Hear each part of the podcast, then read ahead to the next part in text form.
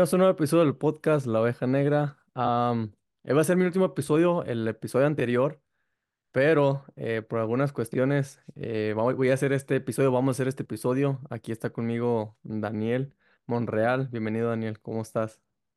Bien, bien, gracias. Gracias por la invitación. Oh, está bien, bienvenido, bienvenido. Eh, vamos a, vamos a hablar de Pues un poquito acerca de Daniel, de cómo nos conocimos.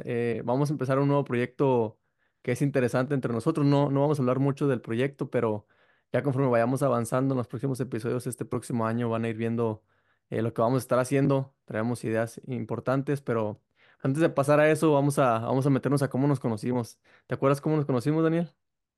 Sí, man, cómo no. Este, pues yo, yo tengo un food truck, se llama Rooster's Chicken and Fries, y este Andrés tiene Papachulo. Entonces mi hermano, que es mi socio ahí con, con Roosters, fue a, pues a comprarle comida. Siempre nos gusta platicar con otros dueños de, de food trucks y todo. Y pues fue. Y Andrés le dijo que le gustaba nuestro website, que está interesado en hacer un website y todo. Entonces yo fui el que hice el de Roosters ahí. Entonces ya fui a ver si pues, pues podía ofrecer un servicio ahí, pues sacar un poquito de lana o algo así. ¿no? Pero, pero pues nos pusimos a platicar y, y vimos que teníamos muchas metas muy similares, ¿no? Sí. Entonces, Sí, sí, está, estuvo, estuvo padre, estuvo padre. Conectamos de una manera muy, como muy rápida, siento que estuvo muy, muy rápido. Me acuerdo cuando estábamos ahí en el food truck y, y me acuerdo que de la nada apareciste, tú, Daniel, y, y, y estábamos Karim y yo y sentimos la mirada de alguien. Entonces en eso volteamos y tú estabas atrás de nosotros y fue bien chistoso porque nos, nos asustamos porque no te habíamos escuchado. Entonces me acuerdo mucho de eso con Karim y nos, ahí nos andamos riendo. Pero ha estado padre, ha estado padre estos últimos meses. Ya tenemos como unos que tres, cuatro meses Más o siendo menos por ahí ahí. como frecuentándonos. Y ha estado, ha estado interesante. am, ahí traemos algunas cosillas importantes, pero eh, he, he platicado ya cuando habíamos platicado tú y yo, Daniel, sobre como unas experiencias muy, muy padres eh, que tú tienes. Y creo que vamos a, a tocar eso. Primero vamos a hablar acerca de ti, como tu background, como qué es lo que ¿Qué es lo que has hecho pues en todo este tema de, de emprender? Porque pues obviamente es el, el objetivo, ¿verdad? Hablar de, de todo el tema de emprendimiento y bueno, primeramente tenemos que decir que eres mexicano, Sí. pero eh, y tienes mucho tiempo viviendo acá. ¿Cuándo, cuándo vinieron para acá a vivir a Estados Unidos? Sí, nosotros nos mudamos, yo tenía como unos 11, 12 años, fue en el 2008, am, entonces ya tiene mucho tiempo, ya, ya vamos para 15 años más o menos, Un 14 rato ya. años, Ajá. entonces ya, ya soy más de aquí que allá, Que pero pues de los dos, ¿no? Sí, sí. Tampoco tanto, pero sí, este, yo, pues mi papá, él tuvo su negocio y todo y, y siempre nos empujó mucho el emprendimiento Siempre andamos leyendo libros de todo, o sea, muchos libros, El hombre más rico Babilonia, Piensa y hazte rico, el- muchos libros en inglés, español, el Rich Dad, Poor Dad. ¿Qué piensas de ese libro? Está bueno, man. Sí, ¿Sí? sí, ¿Sí te gustó? sí, sí, sí, me gustó. eh, es, está bien para entender la diferencia de, de cómo piensa la gente, ¿no? Hay unos que piensan y son muy felices siendo empleados, aunque sean doctores lo que sea, pero y hay otra gente que le gusta un poco más arriesgado y todo, pero ser dueños de, de compañías e invertir en cosas, ¿no? Ah, sí, está padre, sí está padre. Yo creo que fue el libro, primer libro que yo leí. Ya tiene muchos años que que leí ese libro. No lo he vuelto a leer, la verdad. Creo que al principio me gustó mucho, me abrió mucho la, como la mente. Creo que es el libro que más los emprendedores o personas como nosotros han, Sí, leído. Pero siento que hay muchas cosas que ya no aplican eh, hoy en día. O sea, como el tema de bienes y raíces, ya ves que él habla un poquito ahí. que por lo menos sí, en México, en México no, no, no aplica. Entonces, cuando yo quise empezar con eso, no, era imposible. Las tasas de interés eran muy altas.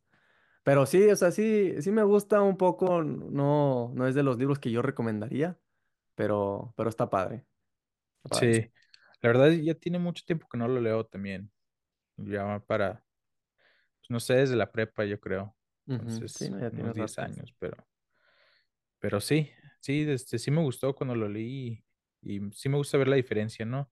También eh, es importante saber, hay algo que me enseñó el libro, que mucha gente es muy, muy feliz no teniendo su negocio, no, no invirtiendo, nomás siendo empleado, ¿no? Entonces, está bien ver las diferencias de eso. Sí, sí, sí, está bien. Entonces, em, bueno, se vinieron en 2008, dijiste. Sí. 2008 se vinieron y tú estabas en la, en la secundaria, en la prepa, ¿en qué estabas? Está entrando a sexto. ¿Sexto sí. de qué? ¿De secundaria? De, sí, Prepa. ajá. Ah. Secundaria. Es que, es que, es que ya ves que aquí se cuentan diferente, o sea, no es como en México. En México tenemos primero, segundo y tercero de secundaria y luego pasas a prepa. O sí, aquí fuera, bueno, es, es en primaria entonces, ¿no? Ah. Depende de qué escuela vas, hay unas que son primaria y otras son en secundaria. Ok, ok. Ah, Entonces, entonces estaban chicos. sí, Y sí, estaban chicos. Ok. Y luego, eh, pues estuviste en la, bueno, terminaste la secu, yo imagino, y sí. luego llegaste a la prepa. ¿Cuándo, cuándo empezaste con, bueno, qué, qué, qué fue el primer como emprendimiento, de cierta forma, que, que tú hiciste personalmente? Pues empezando, empezando, desde cuando estaba en la prepa, ah, segundo de prepa, mi papá compró un carro, era un Passat, como un 2001 o algo así, Passat, y lo compró con el propósito de venderlo. Entonces nos agarró a mí y mi, y mi hermano Oscar y empezamos a arreglarlo todo y pues nos fue bien. Y desde ese entonces siempre me gustó mucho, la verdad. sí, Este, entonces ya mi último año en la prepa empecé con eso los carros. Empecé comprando y vendiendo carros y, y lo hice eso por la universidad, todo. Este, y me fue muy bien haciendo eso, me, me sí. gustó mucho. ¿Trabajabas, era, lo hacías con, como tú primero solo o trabajas, trabajas para una compañía o como tu papá o como sabes yo? Yo, yo empecé, man. Sí, Yo, desde, el primer carro fue con mi papá y después de eso fue donde una, una de las cosas fue para yo juntar el dinero del, de uno de los primeros carros en la prepa, este, le pregunté a mi papá si podía vender mi cama. ¿Qué? Entonces, pues vendí la cama y me quedé dormido en el sillón, neta, como 18 meses estuve en el sillón, pero, este, O sea, y literalmente dijiste, voy a vender la cama porque no tengo lana para comprar un carro. En la prepa, ¿era en la prepa? sí, sí, en la prepa, en mi último año en la prepa. Y pues sí, me quedé en el sillón, men, y, y, y pues no sé si valió ahorita, pues ya tengo dolores de espalda y todo, y este, hasta mi estatura ah, está justo al ras del tamaño del sillón. O sea, no Quedé tuviste más ahí, porque el sillón ya no estaba más grande, no, no, men, hubiera estado bien que estuviera una pulgada, dos pulgadas más, más, gra- más más, grande, más ¿no? alto. Pero, pero no, pues ahí me quedé, este, y, pero compré un carro, eh, un 96 Pathfinder, lo compré a 450 dólares y lo arreglé, le, le pinté los, los bumpers y todo y, y arreglé unos problemas ahí con las llaves y todo y lo vendí como a 1800 y ahí dije, Te lo compraste en 400 y lo vendiste en sí, 1200, pero ya incluida sí, toda como la arreglada y todo ese show. Bueno, obviamente tú lo hiciste, entonces no sé si sí, le metí tal vez otros 200 300 dólares, am, ponle que al final estaba a 700 más o menos, le ¿no? sacaste como 1100 más o menos. Sí, sí, y fue, me abrió los ojos, dije, porque antes de eso había trabajado un poco en la construcción, trabajé en, en un restaurante y todo, pero ver el potencial, como qué tan rápido podía ganar el dinero, porque eso lo hice, ponle en una semana que lo compré, lo arreglé en dos días y lo vendí en otros tres días, ¿no? Y estabas en prepa, o sea, mil, o sea, Sí, mil, 1100 era una buena lana, o sea, por lo menos te podías comprar tu, tu colchón de nuevo. Pues no lo compré, me lo Eso, eso, es la pero cosa, porque te metí, o sea, vendiste el colchón y luego, luego compraste el carro. Eh, sí, fue, fue al ratito, o sea, ah, fue con ese propósito, ¿no? Entonces, ah, sí fue como tal vez al mes o algo así, estuve buscando bastante tiempo para el primer carro. Ya después te vas acostumbrando, ¿no? Y empiezas a comprar. Hubo un momento donde estaba comprando dos carros al, a la semana. Obviamente no todos les sacaba tanto, tanto dinero, ¿no? Oye, Pero pero ¿por qué no te compraste el, el, am, la cama? O sea, ¿por qué, por qué no te compraste el carro o lo, lo vendiste, sacaste 1100 mínimo agarras esa lana para comprar la cama de nuevo y luego No, pues, pues lo quería lana? volver a invertir. Con eso quería comprar dos y luego tres y pues ir creciendo, ¿no? Sí, Entonces, y también me imagino que, que pues desperdicié un poco de dinero, pero no, no se me hacía muy importante en ese tiempo, ¿no? sí, pues no, obviamente Estaba no. chavo y pues estaba bien, me despertaba temprano, no pasaba nada, Ajá, sí. pero de ahorita, sí, men, ahorita ya, ya lo, lo siento diferente, Sí, hubiera invertido en la salud más de lo que, de, lo que hice, ¿no? Pero pues estuvo muy, muy padre eso. ¿Cuántos Este, carros has vendido? O sea, durante ese proceso, ¿hasta, hasta cuándo seguiste vendiendo carros? No, no tiene mucho que dejaste de vender, ¿o sí? no, pues ahorita yo dejé de vender bien, bien, lo hice como por tres años más o menos y dejé de vender como, ya lo hago muy, muy poco, tal vez hago uno cada año, a veces dos, depende. Si sale algo bueno, pues sí lo compro y todo, pero no, no me enfoco en eso, ¿no? pero después de eso yo entré a ventas de carro, O pues me sea, ya con una compañía. ¿no? Sí, sí, entré con una que se llamaba Easy Auto. Ahí estaba este, como vendedor y un, no, no, no le iba muy bien a esa compañía, estaba muy chiquito, entonces me fui a otra más grande, ah, se llama Murdoch. Vendíamos Hyundais nuevos. Ah, ahí me fue bastante bien y estuve ahí como un año más o menos. Desde de ahí pues fue un pues aprendizaje y todo, pero aprendí, aprendí mucho de las ventas, de cómo hablar con gente, relaciones, networking, todo eso. Entonces, este, me gustó mucho eso. ¿Por qué, quisiste, perdón, por qué quisiste, o sea, tú lo estabas haciendo por tu cuenta, ¿por qué quisiste meterte a una, como a una compañía? O sea, ¿qué, qué, qué había detrás de esa decisión? Digo, porque estabas tú haciendo, en teoría, tu propio dealer, o sea, tu propio negocio de sí, carro, y haber tomado la decisión de meterte a un dealer, de- literalmente a una compañía de alguien más, como, ¿qué había detrás de tomar esa decisión? ¿Por qué, qué fue que tomaste esa decisión? pues yo siempre desde, desde hace mucho tiempo yo quería tener un dealer propio. Ujú, Entonces, aprender de un dealer grande, específicamente cuando me fui a- al otro, era para aprender. Entré y le preguntaba a todos, oye, ¿tú qué haces? ¿Y tú qué haces? Y enséñame y todo, y cómo comprar los carros, cómo los limpian, todo. Y pues es un dealer bastante grande. Ellos vendían, eh, eh, vendíamos como 400 a 450 carros al mes. Entonces, una operación muy grande y era uno de 23 vendedores, más o menos era. Entonces, el propósito fue para ir a aprender.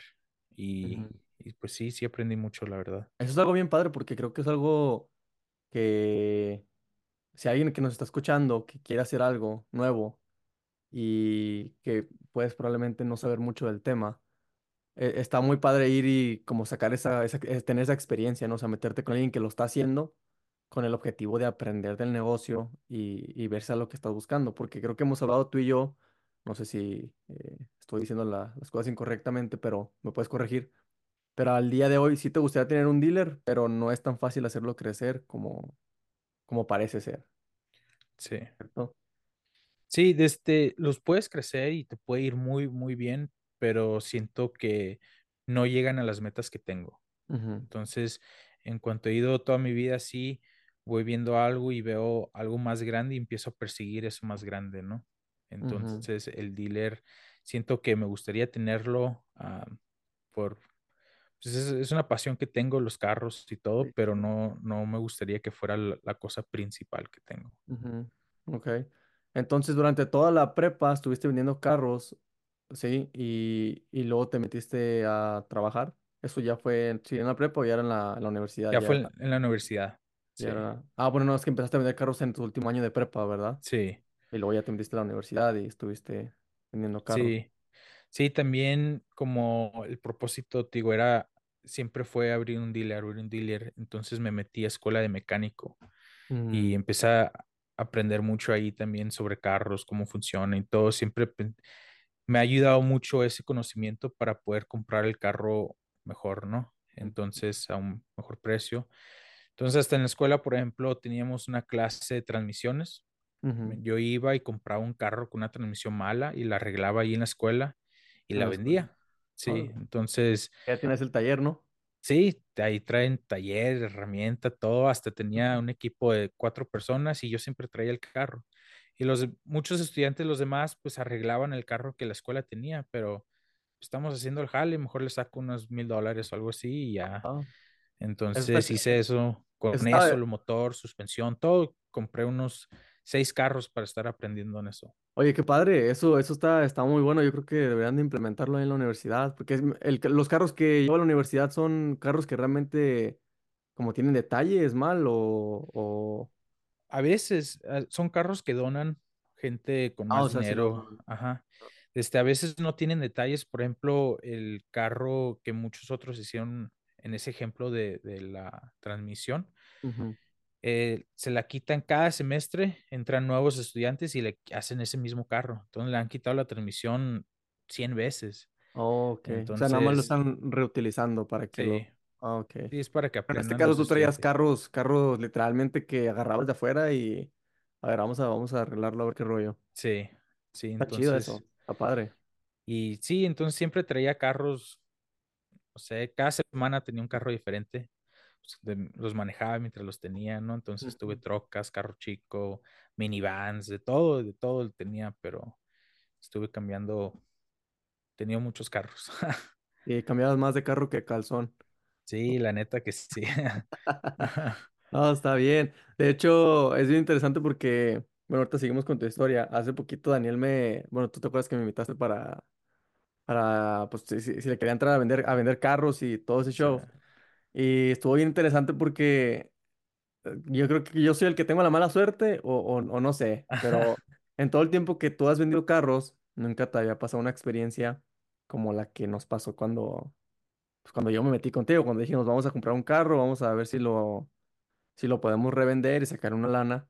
Y pues fue, fue una experiencia muy, muy, Mm, muy loca, ¿no? Sí, Sí, sí, muy loca. Eh, para que tengan un poquito de contexto, cuando Daniel me, dije, me, me, me dice que vendamos carros, que le entre y todo, digo, dale, vamos a, vamos a empezar con uno. Entonces vamos a buscar carros, estamos buscando carros, encontramos uno. Ya era, ya era viejito el carro, ¿no? Era como dos dos mil dos mil dos por ahí, 2000, algo así, un Honda. Accord era, ¿no? Era un Honda, sí. Entonces fuimos a verlo.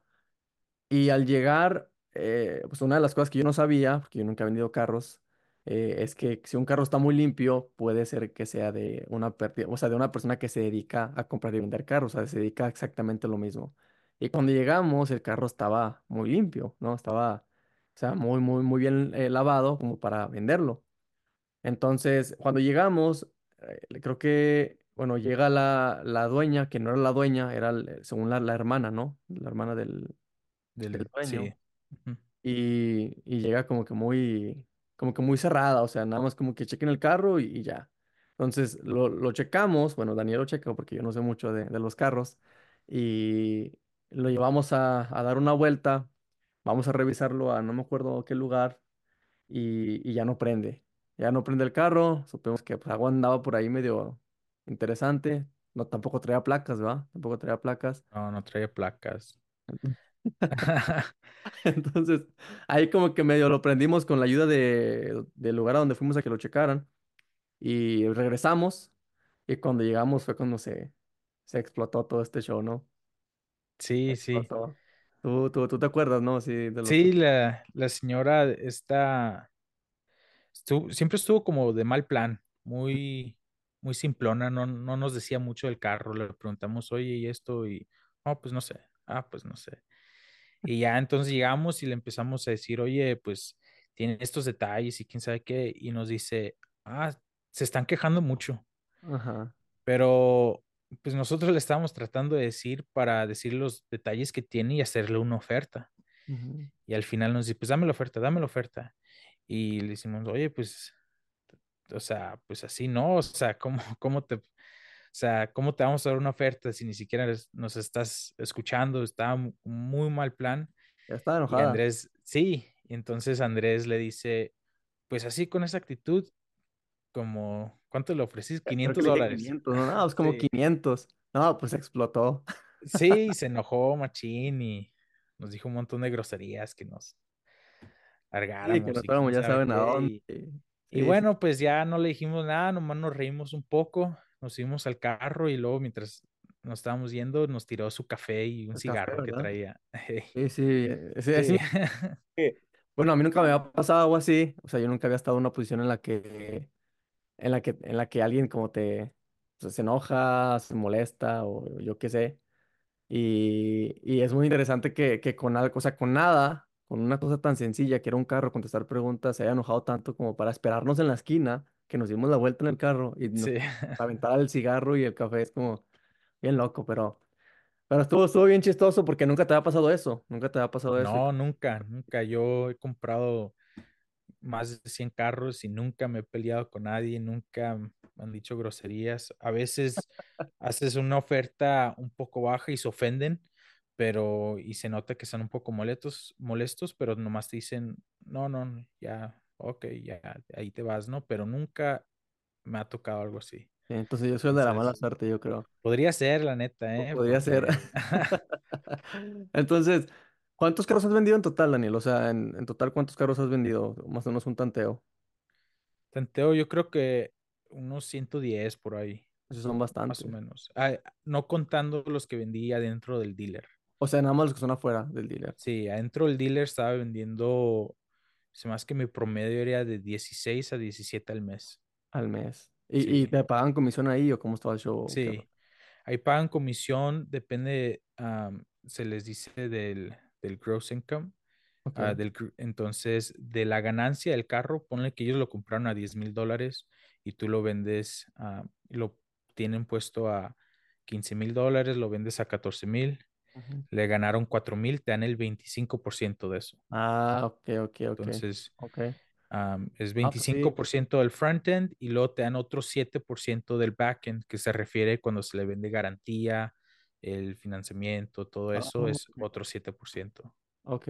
Entonces, por cada cuatro mil, básicamente te llevabas mil dólares, básicamente. más o menos, sí. Y si Más no todo se le ganaba a un carro, porque hay muchos carros que pues, los compras para vender otro y no, no tienen mucho margen, esos mínimo te daban 100 dólares. Ok.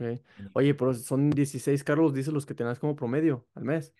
Más o menos 16, hubo unos meses mejor, otros ah, cuando empecé estaba como el 12 y conforme empecé a mejorar, sí, eh, 17 más o Bueno, menos. Es una buena lana porque estás hablando de 16 y ponle un promedio, no sé cuánto sea, si mil es el promedio es menos el promedio, pero estás hablando de unos arriba de diez mil dólares al mes que te andabas metiendo en, en la venta de carros.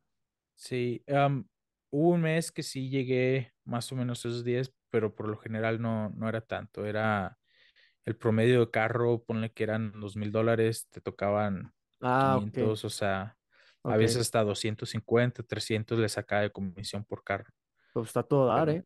sí, sí estuvo muy bien, este, disfrutaba mucho el trabajo, la verdad.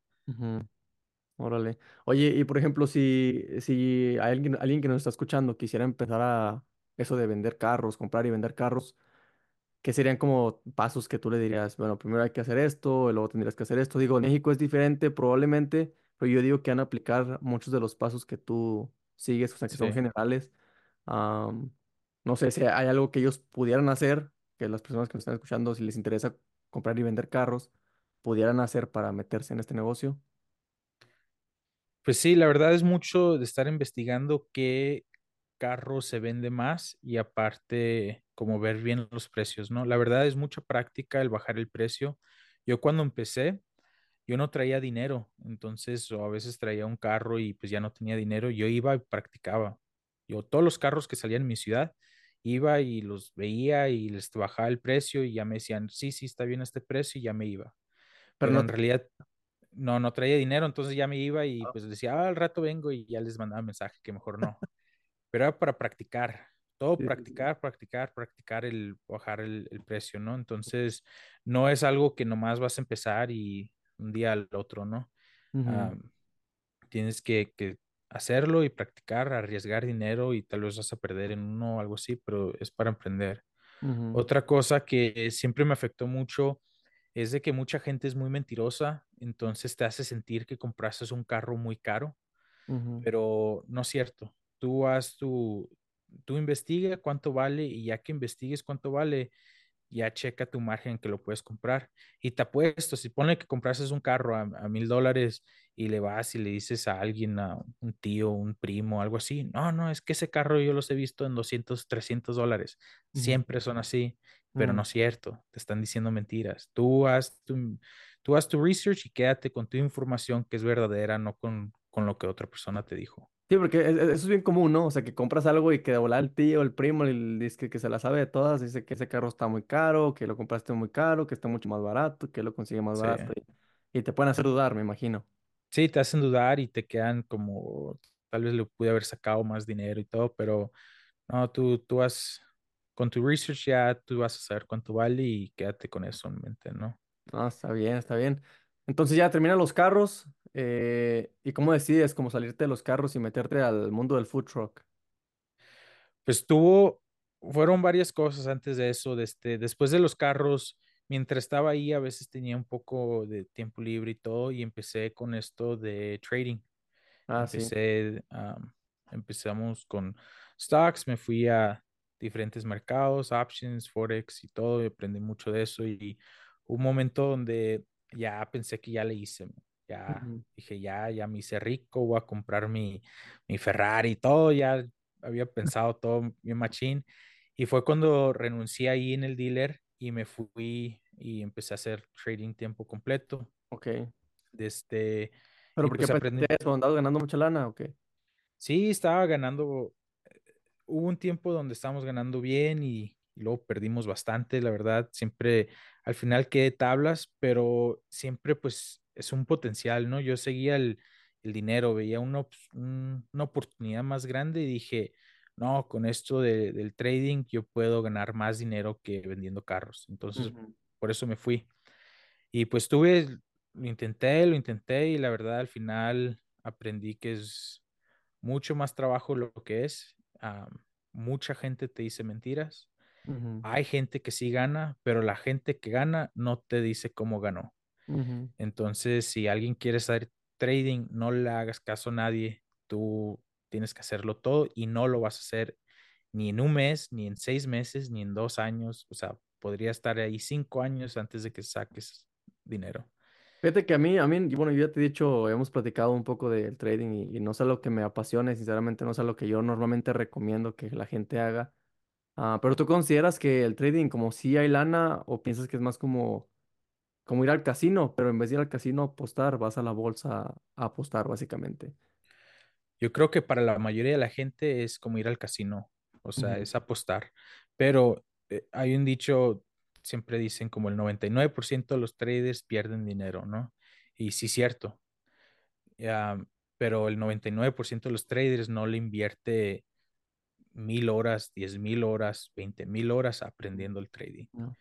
Entonces, si no estás dispuesto a meterle más de diez mil horas, no te metas. Tiene que ser un trabajo de full time, o sea, todo full time y, y por mucho tiempo, ¿eh? Mucho, o sea, el primer año no esperes nada, el segundo año tampoco, o sea, es, es mucho, mucho tiempo, mucho research, mucho estar leyendo noticias, mucho de, de todo, ¿no? Entonces, yo creo, yo creo que el 99% sí pierde dinero y el uno Sí, por ciento es diferente, pero pues hacen cosas diferentes, ¿no? sí, sí, sí. Sí, pues obviamente no te las van a decir. Sí, no te las dicen, eh, son secretos. Si ellos le dicen, deja de funcionar su estrategia, porque ya mucha gente lo hace y, y pues cambia cómo actúa el mercado y todo, entonces no, no te van a decir nada, ellos no te lo van a compartir. Ok. Y luego después te metiste algo de cripto también. Recuerdo que me habías comentado. Sí, entonces eso fue donde, desde ya, mientras estaba haciendo el trading, regresé a la escuela y, y me gradué de, se llama Tech Management, es como Ok. administración de empresas tecnológicas. Ujú. y estaba rentando una oficina donde ahí hacía trading y todo y había otra persona que rentaba la oficina de al lado Mm, Oye, pero ¿por un qué?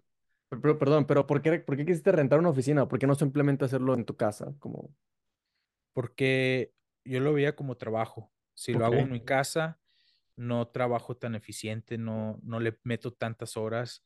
Allá cuando yo iba a mi oficina es para trabajar y ok. nomás para trabajar. Entonces Ah, bueno, eso. me podía, o sea, podía estar ahí 12 horas sin distraerme, nada, estaba am, nomás yo, mi computadora, no tenía sillón, no tenía nada, entonces era un escritorio y una silla. sí, es todo lo que ocupas.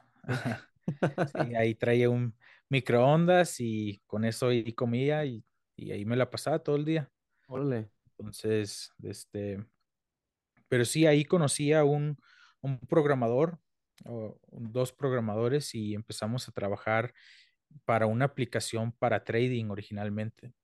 Ok. Y como fuimos haciendo cosas diferentes, le empezamos con esa aplicación y encontramos, oye, ¿qué tal si también hacemos un juego de trading? Ah, ok, empezamos con eso de trading, un juego de trading y luego empezamos a, ¿Cómo que pues un a quedar.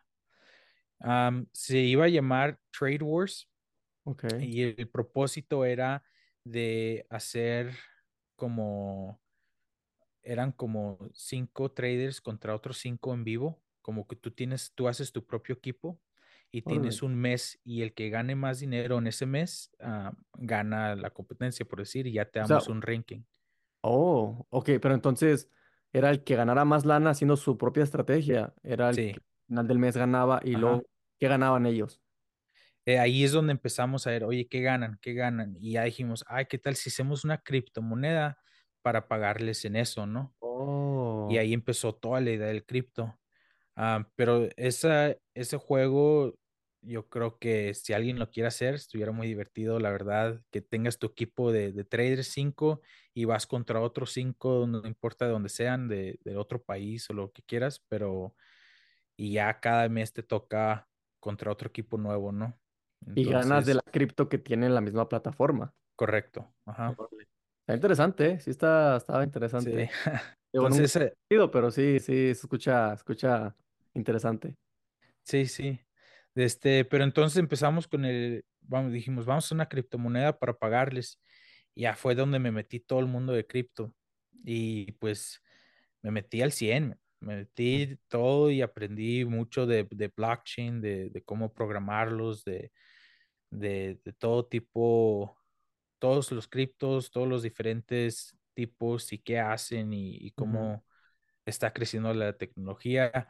Y al final decidimos de que el cripto tenía más potencial que la aplicación. Entonces dejamos la aplicación y empezamos a hacer un cripto. Y el propósito de este cripto, vimos que no hay un uso verdadero en, en cripto ahorita, en- especialmente en ese tiempo, ¿no? Entonces empezamos a hacer un, un punto de venta que aceptara nuestro cripto para negocios chicos que chicos, especialmente en países como México y, o sea, Argentina, Brasil, toda Latinoamérica y Asia, donde un taquero lo pueda sacar de su teléfono y pueda tener el punto de ventas, pero igual como tipo Square aquí, que puedes tener tu inventario y puedes tener um, tus reportes de cuánto has vendido y todo, y puedes tener tus recetas y todo, todo un software entero, pero tienen que pagarte con un Un cripto. cripto, ¿no? Ajá. Oye, eh, y eh, en ese entonces, ¿en qué año fue? ¿Qué año fue Esto eso? fue en, en el 2021, fue. Oh, entonces 2021, tiene 2022. No, no, 22. no. Ah, no, en el 2021 fue cuando terminamos ese proyecto. Empecé yo creo que en el 2019, al final de 2019. Ok, Entonces estuve ahí, ajá, estuve como casi dos años eh, haciendo eso. dos años. Un ¿Y, y año y medio, dos años. o no, no, no, realmente no fue mucha. No, ahí desde fue porque estábamos haciendo un, en general un producto que después íbamos a vender, ¿no? Y la verdad, pues no sabía mucho de cómo juntar dinero y todo, pero ocupamos bastante lana para sacarlo. Y ya desde, después de un tiempo, pues ocupas ganar dinero y todo. Y uno de los programadores le ofrecieron un jale muy bueno, le pagan mucho, mucho dinero y, y se decidió irse. Y como que después de eso ya se, se acabó todo el proyecto, ¿no? Como ya des- también, pues yo estaba pagando la oficina al mes y no estaba, no estaba ganando dinero y todo, y en un momento, pues, pues tienes que ir a ganar algo, ¿no? Claro. Entonces ahí, ahí fue cuando mi hermano, él fue, estudió para ser chef y todo, fue cuando me dijo, oye, ¿qué tal si hacemos un food truck? Y pues era, yo como veo el food truck, que es, yo, yo creo que hay mucho potencial en, por ejemplo, eso en cripto, otros proyectos, pero requiere mucho tiempo. Entonces tienes que tener algo que te dé dinero y que tengas para vivir ah, mientras puedas trabajar en eso, ¿no? Entonces, el punto de por qué abrí el food truck es porque dije, oye, sí, con el food truck puedo vivir, pero me dan mis 40 horas para vivir, ah, yo ya puedo enfocarme otra vez en, en un proyecto así que me pueda dar mucho más dinero en el Sí, futuro, porque ¿no? por lo menos puedes pagar los, o sea, renta, eh, comida, o sea, puedes pagar tu, tu vida básicamente sin, sin tener que preocuparte en pocas palabras. sí, sí, entonces fue por eso que me metí al mundo de, de, de food truck, pero No, pues ha sido todo un, ha sido todo un camino interesante esto de, del food truck. La verdad yo no tenía mucho contexto, eh, más lo que yo traía de México, ah, cuando en el 2019 habíamos abierto un amigo y yo el mismo negocio de Papachulo, pero allá en México. Y, y yo creí que aquí iba a ser un poquito más sencillo, pero es como, es como lo que tú y yo estamos platicando. ¿Te acuerdas que te comenté que creo que fue Alex Hormozzi, había hablado del ciclo, de los cinco sí, pasos o cinco etapas del emprendimiento?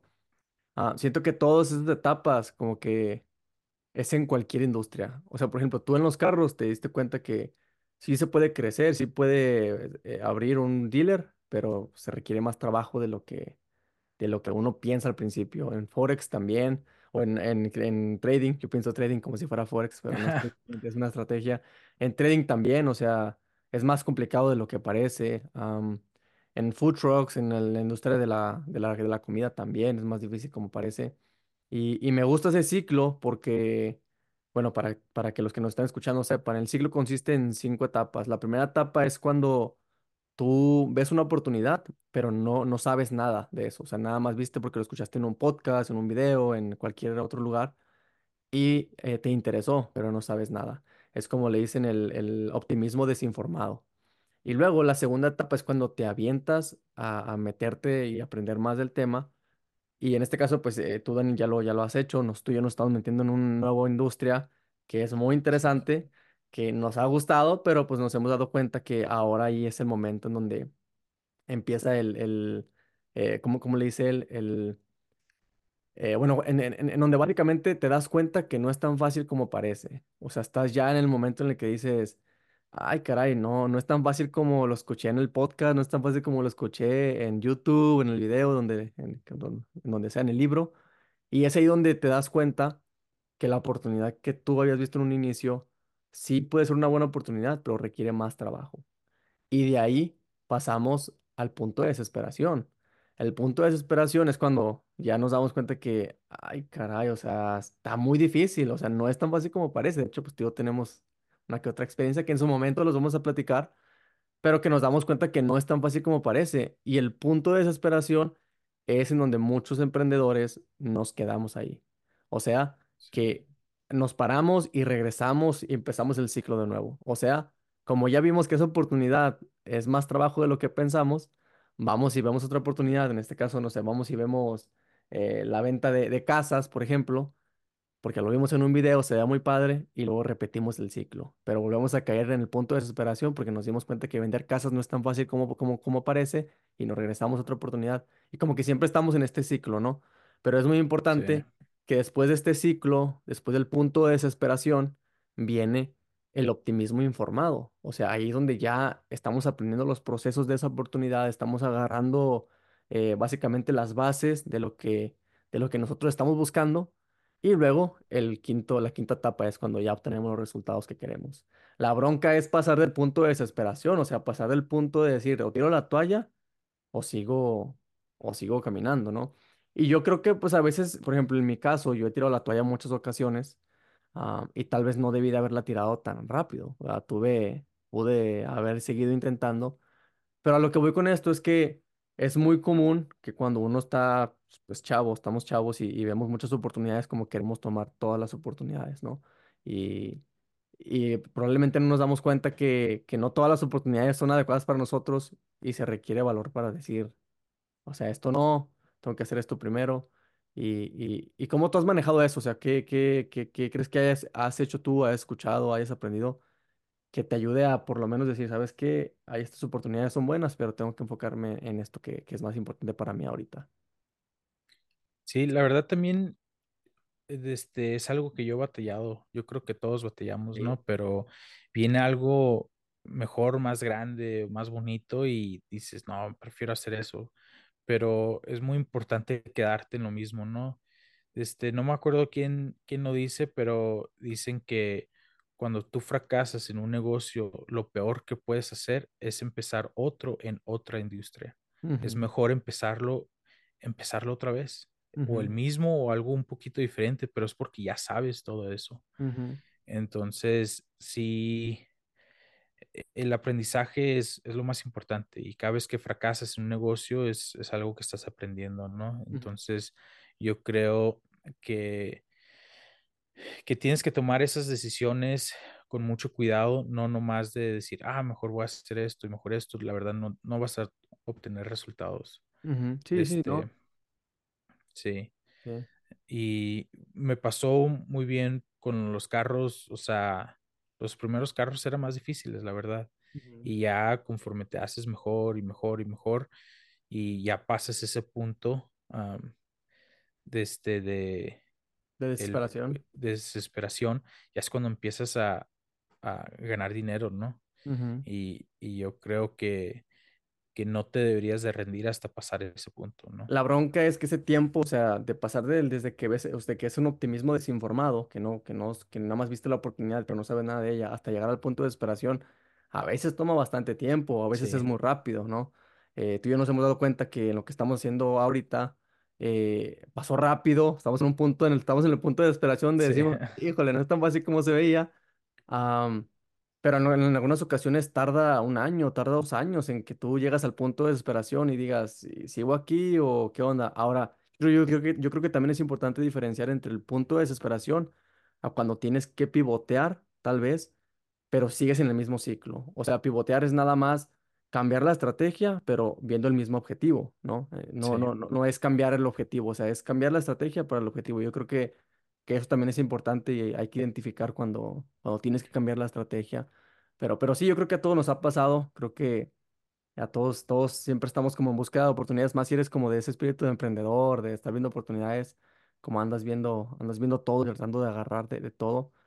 Pero creo que yo te lo he comentado, que cuando, bueno, yo, yo creo en, en lo que yo he visto en mi propia experiencia, que si alguien hace algo por más de cinco años, puede ser, o sea, las probabilidades de que tenga éxito son muchísimo más altas que si uno hace la misma cosa por menos de cinco años, o sea, en dos, en un año. O sea, cuando tú haces algo por mucho tiempo, las probabilidades de que tengas éxito en eso son muchísimo más altas. Y lo podemos ver con muchos. Lo hemos escuchado en podcast, lo hemos escuchado con personas que vemos que están teniendo mucho éxito hoy en día, pero que los ves hoy y, y dices, ah, pues qué, qué, qué padre que están teniendo éxito, qué padre que están obteniendo lo que ellos quieren pero no ha sido de la noche a la mañana, o sea, volteas y ves y tienen 10 15 años, algunos 20 años haciendo Sí, eso de todos los días y eso es lo que les ha permitido llegar hasta el punto donde, donde los estamos viendo hoy, ¿no?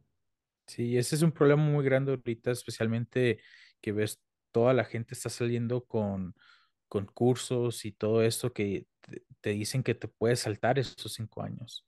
Y la mayoría de las veces tú puedes tomar el curso, pero y te va a ayudar, vas a aprender mucho más de lo que hubieras aprendido si lo estuvieras haciendo solo, pero no te hace saltar los cinco años, te hace ujú, saltar tal vez uno.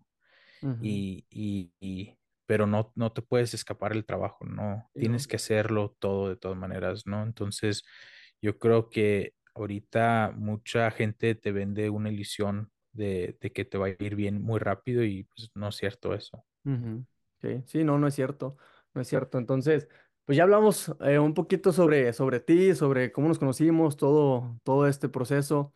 Am, estamos en el último, en los últimos días del, del año. Eh, como les mencioné, el episodio pasado era aparentemente el último, pero platicando con Daniel dijimos, "Ah, vamos a, a subir otro episodio porque hemos, hemos pasado por buenas experiencias. Y, y ya, pues se nos ha ido el tiempo. Yo creo que tengo una, un tema más que podemos tocar eh, y es el que podamos, no sé si tengas alguna experiencia negativa que te haya pasado este año, en la sea en alguna inversión, algún negocio, algo, y también algo positivo. Por ejemplo, algo negativo para mí este año fue que lo que yo creía que iba a suceder con Food Truck no sucedió como, como lo tenía planeado. Pero no no es por el hecho de que el negocio no, no sea el que puede tener éxito, sino no vi otras variables que estaban dentro de, de tener un negocio de food truck que no tenía contempladas y cuando me pegó, por ejemplo, la ubicación, tú, tú sabes que nos cambiaron de ubicación, hubo un show con la ubicación y eso como nos, nos modificó todo. Entonces eso fue para mí este año uno de los, de los desafíos que son un poquito más grandes o que me han impactado más que cualquier otra cosa que, que pudimos que pudimos enfrentar en lo que va del año y, y yo creo que algo que yo puedo decirles es que cuando abran un negocio chéquense todas las variables, porque van a invertir una lana que probablemente no se pueden dar el lujo de perder y, y cuando no, cuando pase eso, que, que ustedes no, no investigaron, que no checaron, eh, pues obviamente va a ser una situación complicada eh, y, y van a tener que cerrar el negocio, cambiar el modelo de negocio, eh, básicamente regresar a empezar o como si fueran a empezar desde cero. Entonces, no sé, ¿tienes algo que, que hayas aprendido durante este año que, que puedas compartirnos? No, sí, igual, desde algo que me pasó este año, yo compré otra, otra trailer, un, un food truck, y pues aprendí mucho de, la compré desde China, la mandé y le, le hicieron todo y la importaron acá a Estados Unidos, fui, la recogí a Los Ángeles y la verdad yo esperaba mucho más de esa trailer que viniera más rápido y iba a ser más barata lo que me dijeron y todo y pues fue una experiencia muy buena que aprendí todo y pues ha sido una batalla para abrir nomás, tan siquiera abrir desde el final, ya sabes, me, hasta me robaron la troca hace Sí, sí, una semana, entonces ya n- no tenía ni para jalarla, no tenía nada, entonces ha sido una batalla muy difícil, ¿no? Y yo creo que muchas veces nos imaginamos algo, o sea, que va a pasar rápido, ¿no? Que en este caso yo decía, ah, lo voy a pedir, me la mandan en 30 días, me llegan otros 30, o sea, dos meses total, y pues la pedí en febrero. Y, y pues aquí estamos, todavía no está, no, no la abierto nada, pero, pero pues aprendes, ¿no? Y haces conexiones y, y desde aprendes del proceso y todo, de cómo importarla y todo. Y, y yo creo que igual es algo muy bueno, ¿no? Porque alguien que nunca ha hecho eso, no ah, le da más miedo hacerlo, ¿no? Y si lo Claro. volviera a hacer, yo ya sé mucho de las leyes de importación, ya sé cómo funcionan los ports, ya sé cómo hacer negocios en China, ya sé Ujú. de, de suppliers, ya sé de, de diferente gente. Entonces, hasta después de, ya me llegó la traila, afortunadamente, pero no, no la podido abrir. Este, eh, pues he aprendido mucho, ¿no? Y Sí, sí, sí. pedido de diferentes cosas am, para el, para el otro food truck de, no sé, como láminas y cosas así para, para poner nuestros stickers y todo, y, y se me ha hecho mucho más fácil que a otra gente, ¿no? Sí, sí, sí. Entonces, ese aprendizaje duro, pero vale la pena al final. Sí, y es que uno no lo ve hasta que se mete, o sea, si uno no se Sí. mete, nunca lo va a aprender, ¿sabes? O sea, nunca, nunca lo va a aprender. Pero sí, ha sido un año interesante.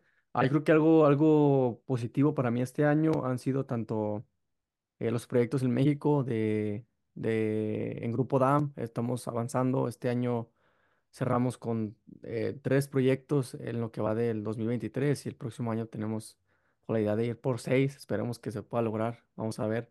Eso fue algo muy positivo y también las inversiones en bolsa subieron mucho este año. Entonces, eso fue lo más rescatable de- del 2023 para mí.